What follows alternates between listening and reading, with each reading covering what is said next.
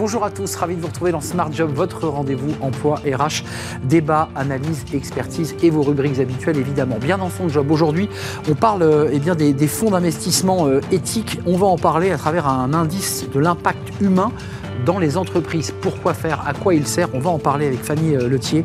Elle est cofondatrice de Généo Capital. C'est une entrepreneuse, elle va tout nous expliquer. Le cercle RH, euh, un sujet aussi d'ailleurs qui est assez lié, l'impact du dérèglement climatique très concrètement sur la vie et le quotidien des salariés. C'est un sujet essentiel.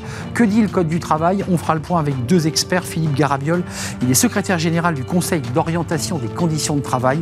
Et avec Géraldine Mandefield, elle est fondatrice de Verbatim. Ils vont tout nous expliquer. Et puis enfin, dans Fenêtre sur l'emploi, un éclairage avec l'ancien secrétaire d'État justement en charge des, retraites, Laurent Pietraszewski. Le chômage, où en est-on? Oui, on renégocie, on a renégocié euh, l'UNEDIC. On, on en parlera avec le président fondateur de Grenelle Stratégie et Management. Voilà le programme.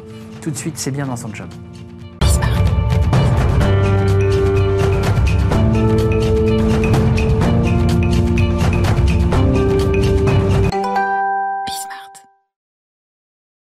Bien dans son job. On parle d'un indice de l'impact humain dans les entreprises. On va en parler avec euh, Fanny Letier. Bonjour Fanny. Bonjour. Ravi de vous accueillir. Vous êtes cofondatrice de Généo Capital. Euh, on entend bien évidemment euh, dans votre présence euh, Capital, c'est un fonds. Généo est un, est un fonds qui investit dans des entreprises. Arrêtez-moi si je me trompe. Mais vous avez décidé, j'ai envie de dire, de faire un pas de côté par rapport à, au marché des fonds et de, de quoi? De créer un, un fonds éthique? Est-ce que c'est ça la philosophie de Généo? Alors Généo, ce n'est pas un fonds d'investissement, c'est une société d'investissement de long terme, mais qui effectivement finance et accompagne euh, les PME et ETI qui partout dans les territoires euh, créent de l'emploi. Et sa particularité, c'est que nous sommes persuadés que nous pouvons développer une finance positive qui va concilier performance et sens à partir du développement de l'humain au travail. C'est notre raison d'être et nous sommes devenus société à mission. Euh, quand je dis pas de côté, parce que quand on regarde euh, les, fonds ou les sociétés d'investissement, parce qu'on on voit, on, voit bien la, différence, euh, certaines sont fléchées sur de l'investissement rentable à court terme. Vous, vous dites, c'est de l'investissement à long terme. Oui, c'est très important. On est persuadé que pour fabriquer des champions européens et internationaux à partir de la France, à partir de toutes ces pépites qui sont dans nos territoires, ces PME, ces ETI, eh bien, en fait, il faut pouvoir apporter un cadre de long terme qui apporte de la sérénité et qui va nous permettre de travailler en profondeur sur des problématiques d'innovation, d'internationalisation, de croissance externe. Euh, mais le premier des facteurs pour réussir tout ça, réussir aussi sa transition vers plus de durabilité, eh bien c'est le facteur humain qui va être la clé du sens de l'entreprise et la clé aussi de sa performance. Alors, tournons-nous vers cet indice de, de l'impact. Euh, ça, c'est intéressant. C'est l'idée que vos clients, les entreprises dans lesquelles vous, vous allez euh, investir, vous allez aussi les accompagner avec cet indice de l'impact. C'est quoi? C'est un questionnaire sur plein de sujets, l'humain, l'environnement, le social. C'est quoi cet indice? Oui, c'est un peu l'empreinte humaine de l'entreprise, finalement, euh, quand on regarde cette société, où est-ce qu'elle en est en termes d'employabilité, de mobilité, de diversité, de santé tra au travail, d'engagement, de climat social, de partage de la valeur aussi avec les salariés et puis de gouvernance. Et à partir de là, de ce point de départ, qu'il ne s'agit pas de juger, parce que suivant les secteurs, c'est plus ou moins... Donc on ne va pas tomber dans la notation, mais à partir de cette empreinte, finalement, comment on peut construire une boussole sociale, comment on peut construire une feuille de route qui va permettre de développer l'humain au travail? Euh, Vous avez accompagné Harmonie Mutuelle, je les cite parce que c'est un, mm. un, des éléments de communication que vous portez. Mm. Euh, ça leur sert à quoi, Harmonie Mutuelle, d'avoir cet indice? Vous dites c'est pas une notation, mais enfin ça se matérialise comment? C'est un chiffre? C'est une, une, graduation sur une échelle de 1 à 10 Comment, comment ça se matérialise? C'est un indice base 100, justement, pour pas partir dans le jugement de, de valeur, et qui va en fait effectivement prendre la forme d'un radar sur six dimensions, celles que je viens de citer, la santé, le partage de la valeur, la gouvernance, l'employabilité. Et finalement, sur ces six dimensions, ben, effectivement, les, les entreprises peuvent avoir des points forts par exemple, une entreprise qui est très féminisée, très diversifiée dans son recrutement. Et puis, des points faibles, elle n'a pas encore beaucoup partagé la valeur, elle ne connaît pas bien les mécanismes réglementaires et financiers qui existent. Et donc, ce qu'on va faire, c'est qu'on va les accompagner en apportant du conseil qui sont les équipes Généo, et puis aussi tout son écosystème de partenaires, notamment la société Human and Work, dans laquelle nous avons investi. Euh, et puis, on va organiser du partage d'expérience. Du partage d'expérience parce qu'il n'y a pas de réponse toute faite. Pour développer l'humain, on est sur une matière si sensible qu'il va falloir, en fait, finalement, faire témoigner ceux qui ont réussi à débloquer certaines situations, et puis euh, ceux qui veulent effectivement progresser sur ces mêmes dimensions. Travailler avec Harmonie Mutuelle, comme avec tous ceux qui voudront rejoindre le mouvement, parce qu'on est en open hmm. source. Vous dites eh mouvement d'ailleurs. C'est un mouvement. C'est un mouvement. Une dynamique. Voilà, de tous ceux qui croient que l'humain est le premier moteur de l'entreprise. Et plus on sera nombreux à mettre en place cet indice d'impact que l'on donne à tous ceux qui le souhaitent, eh bien, effectivement, plus on pourra euh, faire des comparaisons par secteur. Finalement, est-ce que c'est bien d'avoir 20% de femmes dans tel secteur, 40% dans tel autre secteur? Et puis surtout, mettre en place des partages de bonnes pratiques, c'est ce qu'on veut faire. Qu'on soit bien clair, ceux qui nous regardent, c'est de l'open data, mais en mm. revanche, vous n'êtes pas euh, un institut qui va permettre à toutes les entreprises de savoir si elles peuvent ou pas investir. Les données que vous traitez sont des données confidentielles. Je pense à Harmonie Mutuelle. Euh, si je suis investisseur, je ne m'appuie pas sur vos indices pour pouvoir investir. C'est vraiment une relation entre votre client et vous. On est bien d'accord Absolument, absolument. On est sur une matière extrêmement sensible, extrêmement confidentielle. Les données vont être agrégées, transformées en un indice base 100, anonymisé, et effectivement, on va pouvoir construire ensuite une base de données qui nous permet de faire des comparaisons à l'intérieur d'un même secteur et pour une même taille d'entreprise. Et vivante, parce que vous allez, j'imagine, suivre évidemment cet indice pour voir s'ils améliorent au fil du temps les indices où ils avaient des faiblesses, par exemple. Voilà, l'idée, c'est un grand rendez-vous mensuel avec tous les partenaires qui auront rejoint, comme Harmonie Mutuelle, cette initiative euh, d'ici l'année prochaine. Et puis, effectivement, augmenter le nombre d'entreprises engagées, suivre les résultats, les améliorations sur les différents axes euh, évoqués et surtout mettre en place des plans d'action, des plans d'accompagnement euh, que l'on va, va impulser avec elle. Merci Fanny Lautier d'être venue nous rendre visite sur cette, euh, cette société d'investissement, j'ai failli dire fonds, éthique euh, qui a une, vraie volonté de créer un mouvement et d'embarquer tout le monde avec vous. Vous êtes la cofondatrice de Généo Capital, euh, société qui a été créée euh, en 2019, si je ne m'abuse. Merci de nous avoir rendu visite. On tourne une page, c'est le cercle RH. On s'intéresse à la santé des salariés. Alors c'est un sujet classique parce que c'est évidemment contenu dans le Code du travail, la protection des salariés, mais, mais la santé eu égard au, climat, aux enjeux climatiques, au réchauffement climatique. Que dit le droit? Que dit la loi? Que doit faire l'entreprise On va répondre à toutes ces questions. C'est le cercle RH et c'est juste après le jingle.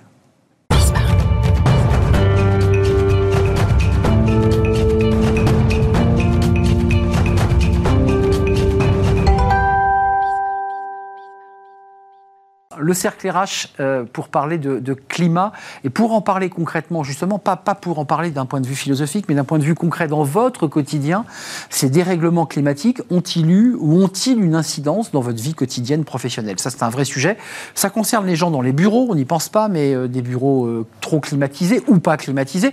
Ça concerne évidemment les gens du BTP, vous savez, les couvreurs, les maçons, tous ceux qui sont sur des chantiers et qui subissent évidemment parfois des, des chaleurs épouvantables. On fait le point euh, pour savoir exactement ce qu'on peut faire, ce que peut faire l'entreprise, et on en parle avec nos, invités. Géraldine Mandefield, ravie de vous accueillir. Vous êtes la fondatrice de Verbatim. Euh, concrètement, c'est quoi? C'est du conseil et de l'accompagnement aux entreprises sur ce sujet? Sur la prévention santé dans l'entreprise.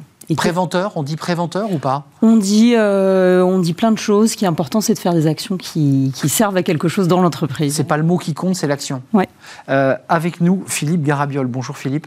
Euh, vous êtes secrétaire général du Conseil d'orientation des conditions de travail. Alors c'est un, organisme très sérieux qui est paritaire, faut-il le préciser, donc syndicats patronaux et salariaux, et c'est aussi le regard euh, et l'accompagnement que vous pouvez faire euh, auprès des entreprises. Alors, ça peut être de l'accompagnement, je vous pose la question à vous directement, ça peut être coercitif. J'ai bien vu que les CARSAT, j'ai vu aussi que euh, les inspections du travail euh, pouvait être en mesure d'intervenir euh, lorsqu'il y avait des, difficultés, des dysfonctionnements? Oui, mais ce n'est pas tout à fait nous.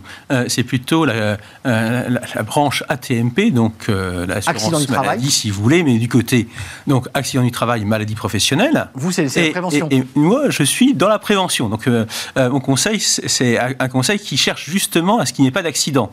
Donc, qu'il n'y ait pas de répression, puisqu'il n'y aura pas le fait générateur qui va permettre à l'inspection ou à l'inspection du travail ou à d'autres inspections d'intervenir et de sanctionner. Euh, cela dit, je précise aussi que les inspecteurs, que ce soit des inspecteurs CARSAT ou de travail, ont un rôle aussi de médiation et un rôle aussi de prévention. Euh, concrètement, les sujets euh, auxquels nous faisons face aujourd'hui par rapport aux salariés, parce qu'en tant que citoyen, on les vit, quelles sont, j'irais, la palette de, de pas d'émotions, mais la palette de dérèglements que subissent ces salariés? Est-ce qu'on peut les citer Chaleur? Oui, alors le chaud, le froid, euh, il ne faut pas oublier le froid, parce que le froid, c'est des accidents de trajet. Euh, le chaud, c'est de la fatigue, c'est de l'épuisement, donc ça peut être une baisse de vigilance. Des évanouissements. Voilà. Euh, ça peut être, n'oublions pas la pollution. L'OMS dit qu'un quart des maladies chroniques sont dues à des sujets environnementaux. et là-dedans, la pollution est un des premiers facteurs. Et puis, oublions pas les moustiques, les nouveaux moustiques qui arrivent. Chikungunya. Ouais, dingue.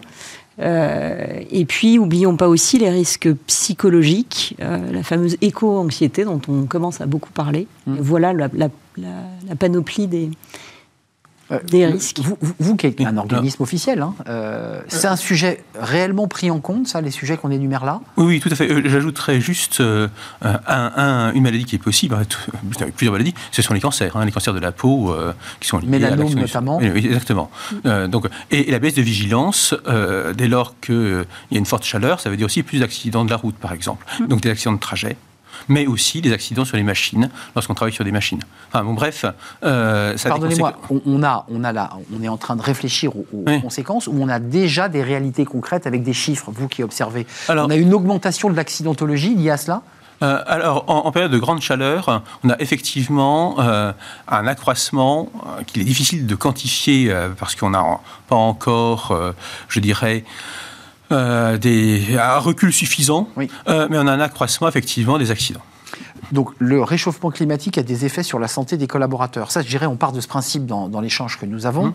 Euh, qu'est-ce que dit le Code du travail? Qu'est-ce que font les entreprises? Parce que c'est bien beau, le couvreur travaille dans une entreprise de trois salariés, il y a le patron puis les, deux ouvriers. Mmh. Bon, les règles de sécurité sont plus ou moins bien appliquées et en l'occurrence, ils ne connaissent pas. Qu'est-ce qu'il peut faire le, le patron? Il dit on va pas sur le chantier, il a des délais à respecter, il faut qu'il aille bosser. Comment on fait là? Qui veut répondre? Alors, moi, j'aimerais bien qu'on prenne l'exemple alors, euh, du, couvreur. L'impact, euh, on va prendre des degrés, donc à 35 degrés, tout le monde va être d'accord que euh, ça devient dangereux. Maintenant, à 27 degrés, ça devient dangereux pour qui? Parce que l'impact, il n'est pas le même si j'ai 25 ans en bonne santé et si j'ai 50 ans, une pathologie cardiaque, mm. que je fume et que je bois un petit peu et ben là, il y a de la vraie pénibilité et là, le risque, il est vraiment accru. Donc ça fait beaucoup de paramètres à gérer d'un coup. Ça fait beaucoup de paramètres à gérer. Mais concrètement, de votre côté, vous faites de la prévention secondaire, et on évoquait, et primaire, évidemment. Euh, mais ça, c'est des cas typiques. Les gens du BTP, les couvreurs, ceux qui sont dehors, le patron ne leur dit pas, attendez, il fait 35, on arrête le chantier, puis on rentre chez soi. C'est compliqué. Donc, donc euh, il y a une vraie question. C'est que faire Que faire en tant que patron Que faire aussi au sein d'une branche? Parce qu'on appartient à une branche. Là, en l'occurrence, prenons cet exemple-là, c'est d'abord des horaires décalés. Fondamentalement, si on peut hum. commencer beaucoup plus tôt et finir plus tôt aussi, on peut peut-être diminuer. Ça se fait en Espagne, ça se fait dans. Oui, exactement, dans beaucoup de pays. Donc il faut, il, faut que ce soit accepté, donc il faut qu'il y ait une dérogation. Hein. Cette dérogation, elle se négocie. Hein, il ne faut pas oublier que euh, le changement d'organisation qui est lié au changement climatique, ça doit être un changement partenarial. Hein, c'est-à-dire que ce sont les, employeurs et les syndicats représentatifs qui doivent négocier. Ça, c'est le premier point. Mais ensuite, il peut y avoir aussi des EPI. Hein, donc, euh, euh, les, les, EPI. Les publiques. non, non, les, les, Protection, les, ah, les, les, équipements de protection. Les, protection individuelles. Les chaussures de sécurité. Tout ce qui est harnais, non, protection. non, mais pas simplement ça. C'est aussi des vêtements des vêtements qui sont plus légers, plus protecteurs. Hmm. Euh, c'est le cas échéant des exosquelettes. Hmm. Donc, ce qui peut diminuer la charge. Donc euh, l'idée, c'est de diminuer la pénibilité au travail du travailleur qui est exposé physiquement en forte chaleur pour que euh, son organisme finalement résiste mieux. Sans compter qu'il y a quand même des obligations de l'employeur qui, sont, qui sont présentes. La protection du salarié. Oui, et, et, notamment, euh, et, notamment, enfin, je, le rappelle, parce que ça existe déjà, euh, son obligation, par exemple, à fournir autant d'eau que nécessaire pour le travailleur qui travaille à l'extérieur. Un, mot quand même, parce que moi, je me souviens des, ouvriers qui, l'hiver, disaient bah, Je ne peux pas faire monter les, parpaings parce qu'il fait trop froid. Hmm. Et, c'est une règle qui, était usitée chez tous les artisans. le Code du travail indique hmm. quand même quelques, quelques cadres, avant même qu'il y ait eu des règlements climatiques. L'employeur, il a vraiment, euh, par la loi, il doit protéger la santé et la sécurité des salariés. Mm. Mais maintenant, il y, a une, question de pédagogie et de maîtrise de ces nouveaux risques. Moi, j'aime bien l'exemple dans les EPI de, des, chaussures de mm. protection individuelle. L'employeur, il sait très bien ce qui va se passer si ses salariés ne vont pas mettre. Les chaussures. Parce qu'il fait très chaud, ou l'épaisseur d'un vêtement et d'un bleu travail. Mais maintenant, euh, je ne sais pas si vous connaissez l'exemple du, euh, du mélanome, donc du cancer de la peau du, bras gauche du camionneur, euh, histoire hmm. de. Voilà, en France. c'est réel ou là on est dans l'anecdote bah, Alors, on est dans l'anecdote parce que je trouve qu'elle elle, est un peu déportée maintenant, ou alors le dessus de l'oreille pour les marins. Voilà, c'est des, des, exemples qui, sont moins compris, parce qu'en fait, on comprend assez bien la chaussure, on comprend moins bien demain l'impact du soleil sur la peau. Euh, et, en fait, pourquoi c'est à l'employeur d'aller jusque-là? C'est exactement ce que j'allais vous demander. Est-ce que c'est une maladie professionnelle? C'est exactement ça le sujet. Ben, il faut qu'il en prenne conscience au même titre que la chaussure, euh, que l'équipement avec les manches longues qui sont hmm. pas trop pénibles. Et qu'il adapte au, plus près. Mais je suis chef d'entreprise, je, je dirige une petite PME moi, je, vous réponds quand même assez gentiment que c'est quand même pas moi qui suis la cause du réchauffement climatique. Enfin, je, je, le subis tout autant que les salariés que j'envoie sur le terrain. Enfin, qu'est-ce que, qu'est-ce que dit l'organisme le, que vous représentez? Parce que là, euh, c'est un casse-tête. Ah, donc l'organisme représente aussi bien les employeurs que les salariés. Et oui, il est paritaire. Mais oui. Il est paritaire. Et il y a aussi le ministère du Travail, le ministère de l'Agriculture et les préventeurs. Et en fait, la réponse, elle, elle est unique. C'est-à-dire que c'est à l'employeur dont sa capacité d'employeur de prévenir le risque. C'est pour ça aussi qu'il y a un DURP euh, qui existe. Document unique, d'évaluation des risques professionnels. Exactement. Et, et, ce document, il fait hein. froid. non, justement, tout le monde ne l'a pas. Euh, tout le monde devrait l'avoir. C'est une obligation. Hein, c'est une obligation. Voilà. Donc, donc c'est une obligation qui est très forte. Il y a, il y a outre les DURP, des, des, fiches qui sont, qui sont produites à l'aide, avec l'aide des services de prévention et de santé au travail, qui ont un rôle véritablement de prévention auprès des employeurs. Et l'objectif, c'est effectivement d'éviter qu'un incident survienne. Mais excusez-moi, euh, on dit à un couvreur, mets ta crème solaire, n'oublie pas ta bouteille d'eau, on se croirait à la plage avec nos enfants. Jusqu'où va le chef euh, d'entreprise eh ben, C'est son obligation. C'est son obligation. Il y, a de l'obligation, c'est bien de le rappeler. Nous, on aime bien aussi le prendre par des questions d'efficacité de l'entreprise. Oui, aussi. Euh, si elle ne fait pas ça, dire qu'est-ce que je vais perdre en arrêt de travail? Je vais avoir des arrêts de travail de courte durée et de longue durée en fonction des pathologies. Bien sûr. Et en fait, il faut, c'est pas que du réglementaire, il faut que l'entreprise comprenne aussi que l'efficacité de son entreprise, son outil de travail, il va baisser. Précisons, elle devait déjà le faire auparavant dans le cadre du Code du travail. Mais les choses se sont amplifiées avec le dérèglement. Je, vais réaliser les choses à ma manière et avec le, côté euh, plutôt face euh, de la productivité. C'est-à-dire qu'en fait, si vous faites attention à vos salariés, les salariés font attention à l'employeur. C'est un peu ça. Et lorsque on est dans une petite boîte de BTP, l'employeur, il court les mêmes risques que ses compagnons de travail. Et ils travaillent en général, font chantier. Hein. Exactement. Donc il a vraiment besoin lui aussi d'être aidé et, de bien comprendre ce qu'il faut faire. Euh, donc je crois qu'il y a vraiment euh, sur ce point-là une compréhension euh, enfin, globale des risques qui peuvent apparaître. Le tout, c'est de comprendre à partir de quel niveau de risque on se trouve. C'est surtout ça. Mais à quel moment on dit stop? À quel moment un patron dit on n'y va pas? Oui, et, à quel moment on dit non, mais là, franchement, on prend nos précautions. Euh, c'est pas évident, hein, parce que euh, en général, il y a de l'autonomie, puis de la bonne entente. Hein, donc, euh, on aime bien se mettre torse nu, éventuellement. On le voit sur les chantiers. On le voit sur le chantier, et tout le monde se met torse nu parce que, justement, non, non, non, non, il faut pas. Voilà. attendez, ça veut dire que vous, organisme paritaire, mais aussi vous, Verbatim, vous devez aller dans les entreprises. Hum. Il y a des préventeurs qui doivent faire quoi? Des réunions pédagogiques, d'expliquer aux ouvriers, aux salariés tu peux pas être torse nu même si tu as un très joli corps et que tu as envie de le montrer quand on passe en voiture. Est-ce que tout ça, c'est inclus dans, dans, le débat que vous... Je pense qu'on se rejoint, c'est un risque émergent qui va s'amplifier. Je pense que ça, il n'y a, pas, a pas de débat. Il faut absolument poser le diagnostic. Il faut pas gérer, il faut gérer le risque en amont avec effectivement cet outil cette, ce document unique d'évaluation des risques, mais qui n'est pas rempli par tout le monde, je le redis. Qui est rempli par une entreprise sur deux uniquement. Ça, on est d'accord. Et quand il est rempli, c'est un risque émergent, l'impact de, Donc, il faut absolument se poser, potentiellement avec la médecine du travail. Moi, j'insiste là-dessus, parce que 35 degrés ou 27 degrés, ça n'aura pas le même impact pour un salarié qui est jeune, en bonne santé, avec un salarié qui a un état de santé dégradé. J'avais mis une question, et le, débat malheureusement se termine, mais un mot. Un salarié a un cancer de la peau, un mélanome, il est mhm. détecté, il va être suivi, il va donc engager des soins qui vont avoir un coût pour la collectivité. Mhm. Est-ce qu'on peut le reconnaître en maladie professionnelle? Il était euh, sur des chantiers, il était dans le BTP, et son employeur n'avait pas de, de, de document unique euh, d'évaluation des risques et de prévention. Comment on fait là? C'est la sécurité. répondez. C'est la sécurité qui fait parce que, alors, côté assureur. C'est trop difficile euh, de répondre parce qu'il y, y, a une question d'état de santé individuel, donc ça va vraiment dépendre de beaucoup de choses. Ce qui est sûr, c'est que dans tous les cas, il y a un alignement d'intérêts entre le salarié, les pouvoirs publics et l'employeur pour éviter ces cas. Et éviter ces cas, ça peut être des choses toutes simples, de passer des messages de prévention adaptés au plus proche des, salariés. On, vote de nouvelles lois, qu'est-ce qu'on fait On, on enrichit le Code du travail du sujet que vous soulevez là euh, là, en l'occurrence, il y a une question de tableau de professionnel, mais aussi il y a la possibilité d'aller devant des commissions régionales pour que la commission régionale examine la situation. Euh, là, ça pourrait être le cas, par exemple. Euh, mais c'est vrai qu'il faut, il faut, il faut penser à l'accident et donc à la réparation. cela dit, j'insiste sur le fait que là, on est sur des risques émergents effectivement, et que le risque émergent dit pouvoir travailler tous ensemble pour prévenir ce risque. Là, on, en est là. Hein, je veux dire que euh, et, le CESE. je, tiens avant de terminer que le CESE, euh, donc le, Comité économique, social et environnemental, a adopté à l'unanimité, hein, l'unanimité, un avis relatif au changement climatique et aux conditions de travail, qui fait foi et où il y a différentes propositions, différentes orientations qui font consensus.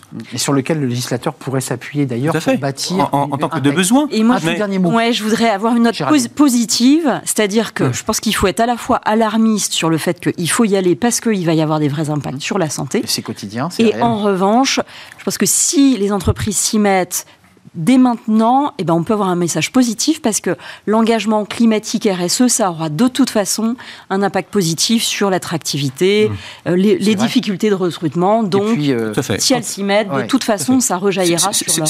Oui, c'est exactement ce que je voulais dire. C'est-à-dire que d'abord et avant tout, c'est une affaire de négociation, de partenariat social, avec l'idée qu'on protège les salariés et que protéger les salariés, ça fait corporate actuellement. C'est vraiment corporate. Je, je, sens dans votre bouche le mot corporate qui est peut-être un petit peu péjoratif, mais on ah n'ouvre pas, le débat. Pas du tout. Merci, merci à vous deux. C'est un, sujet mm. qu'on a voulu traiter parce qu'on est au début de quelque chose. Et évidemment, avec les canicules, les inondations et tous les sujets induits, c'est un sujet mm. central. Merci à vous, Géraldine Manfield, fondatrice Verbatim, alors en, lien avec AXA, si je ne m'abuse. Oui, on est une filiale d'AXA. Filiale d'AXA, je ne l'avais pas précisé, c'est important de le dire. C'est mm. Les assureurs ont aussi un mot à dire. Et puis Philippe Garabiol, secrétaire général du Conseil d'orientation des conditions de travail, organisme paritaire, euh, syndicats patronaux et salariaux qui travaillent sur cette question éminente. On termine avec Fenêtre sur l'emploi et on accueille Laurent Pietraszewski. Ben, il va tout nous dire sur euh, les négociations autour du, du chômage, parce qu'on évoque déjà de nouvelles négociations, on l'accueille, c'est Fenêtre sur l'emploi.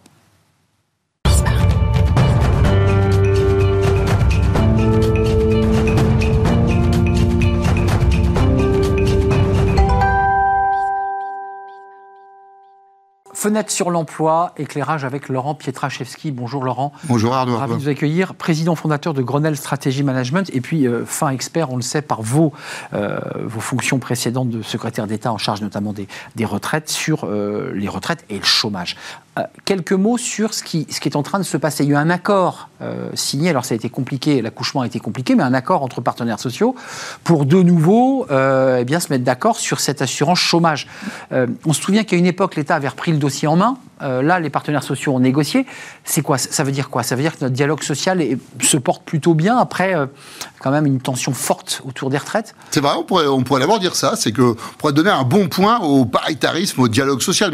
Mais, sur le fond, ce débat qu'il y a autour de cette nouvelle convention unédique, euh, Pôle emploi, ça reflète bien une forme d'opposition entre les tenants de notre système assurantiel, bismarckien, je dirais, et puis ceux qui voudraient peut-être une présence de l'État. Et donc, on, voit bien là le rapport de force qui euh, se construit entre les partenaires sociaux et euh, le gouvernement en la matière. Mais, comme vous aviez posé la question dès le début, disons que pour l'instant, les partenaires sociaux ont marqué le premier point. Euh, quand même, cette question de, de, l'UNEDIC et de la réforme de l'UNEDIC, le chômage est réformé très régulièrement depuis quelques années. Oui. On réforme et ça se passe bien d'ailleurs. C'est vrai. Les caisses sont plutôt pleines Oui, en, ce moment, elles sont plutôt pleines, mais pour une raison simple, c'est que euh, le gouvernement euh, porte des politiques depuis 2017 qui ont du résultat. Enfin, si on se souvient un peu de l'histoire, hein, moi je fais plutôt partie de la génération de ceux qui ont connu un chômage structurel autour de 9-10%. ça 10, on voit bien que les évolutions quand même euh, politiques qui ont été mises en place, alors on peut être d'accord ou pas d'accord, mais enfin en réalité, fait baisser le chômage. on fait baisser le chômage. Et que euh, dans toutes ces actions, il y a eu aussi une action portée par euh, Muriel Pellicot en 2019, qui avait proposé de transformer le mode d'indemnisation du chômage, notamment parce que ça facilitait ce qu'on appelait la permittance. Je ne sais pas si vous vous souvenez, Arnaud Ardouin, mais en fait, au final, c'est qu'on était, on gagnait plus sa vie à alterner des, de l'intérim et du chômage qu'à choisir un CDI, notamment dans le bâtiment, par exemple. bon, voilà, les choses ont changé en 2019. sur les CDD notamment. Voilà, sur les CDD notamment, et c'était là à la main du gouvernement, parce que là, les partenaires sociaux n'avaient pas tenu la lettre de cadrage de Muriel Pénicaud, et c'était le gouvernement qui avait pris la main. Alors, il y a cette euh, convention UNEDIC, les partenaires sociaux se sont mis d'accord, elle bientôt elle sera officialisée, mais il y a un autre sujet qui monte, c'était la une du monde il y a quelques jours, euh, les réformes d'Emmanuel Macron, réformes économiques, un peu contrecarrées par un chômage qui de nouveau remonte. Qu'est-ce que va demander une nouvelle fois le gouvernement? Certains évoquent déjà l'idée qu'il faut refaire une réforme de l'assurance chômage. Il faut la refaire ou pas, cette réforme? Euh, Tous les six mois, on a une réforme. Oui, alors le gouvernement a déjà quand même intégré dans sa réforme de 2019 le fait qu'on euh, on était mieux indemnisé lorsque euh, l'économie allait mal et donc le marché de l'emploi était difficile, et moins bien indemnisé, notamment dans le temps. Hein. quand je dis moins bien ou mieux, c'est surtout la durée d'indemnisation qui évolue. Bonus et, et donc, ouais, c'est ça. En fait, c'est un coefficient, si vous voulez, qui s'applique. Vous êtes moins indemnisé lorsque le marché de l'emploi est très favorable aux demandeurs d'emploi, puisqu'il y a toute logique de pouvoir retrouver un Mais job. aujourd'hui, et vous euh, êtes indemnisé dans, plus dans la durée quand le marché de l'emploi est difficile. Là, il est quand même encore très favorable. On, est autour de 7,3, euh, 7,5%. Je rappelle qu'il euh, y a plus de 6 ans, c'était quasiment 10% le taux de chômage dans notre pays. Hein. Qu'est-ce que Qu'est-ce que demande, avant de nous quitter, qu'est-ce que demande le gouvernement aux partenaires sociaux? Parce que euh, ce n'est pas une négociation libre. Mmh, c'est vrai, ils, cadrent, ils reçoivent des documents. oui, mais vous avez raison, ils cadrent euh, par, par, cette fameuse lettre de cadrage. D'ailleurs, c'est là où les partenaires sociaux créent un peu le rapport de force. Hein. Cette année, ils ont le, la lettre de cadrage est arrivée fin juillet. Ils ont contesté les partenaires sociaux qui gèrent euh, l'UNEDIC, puisque nous avons euh, ce pilotage, ce paritarisme de gestion euh, autour de l'assurance chômage. Ils ont contesté les chiffres du gouvernement et, et, et sur le fond, ils n'ont pas d'ailleurs tout à fait répondu à toutes les attentes d'Olivier Dussopt. Moi, je, je, je, je vois quand même la question toujours posée. La, la convention a été très largement signée, hein, puisque si on met euh, au côté CGC euh, et CGT ne, signeront pas, mais toutes les OP euh, ont signé, et donc une majorité des OS. Mais il y avait des points précis. Dans ce cadrage, il fallait aussi travailler sur les seniors. Et là, les partenaires sociaux ont éluder le sujet. Alors, ils ont accusé réception de la demande d'économie qui était faite de la part du gouvernement, mais, mais, ils ont envoyé ça à leur négociation senior. Donc, euh, concrètement, ils n'ont rien produit euh, euh, en la matière. Et puis, il y a un deuxième sujet. Vous vous souvenez que le gouvernement s'était aussi posé la question de la performance économique de l'UNEDIC, notamment quand le chômage est faible. Et, donc, il avait demandé à l'UNEDIC de participer financièrement à hauteur de 2 milliards par an à l'action de France Travail. Et là encore, et on ne sera pas tout à fait au rendez-vous. Venez nous reparler de France Travail peut-être dans votre prochaine chronique, parce que c'est ce qui se pointe le bout de son nez en, janvier prochain. La loi a été votée. C'est un vrai plaisir de vous accueillir. Laurent Pietraszewski, président fondateur de, Grenelle Stratégie et Management. Merci de nous avoir éclairé sur euh, ces enjeux du chômage et sur ce dialogue euh, social. Merci à vous. L'émission est terminée. On se retrouve évidemment très prochainement. Merci à toute l'équipe. Nous sommes très en retard. Merci à Alice à la réalisation. Merci à Alexis au son. Merci à l'équipe de programmation Nicolas Juchat, évidemment, et à Alexis. Je vous dis à très très bientôt. Merci pour tous vos messages. Bye bye.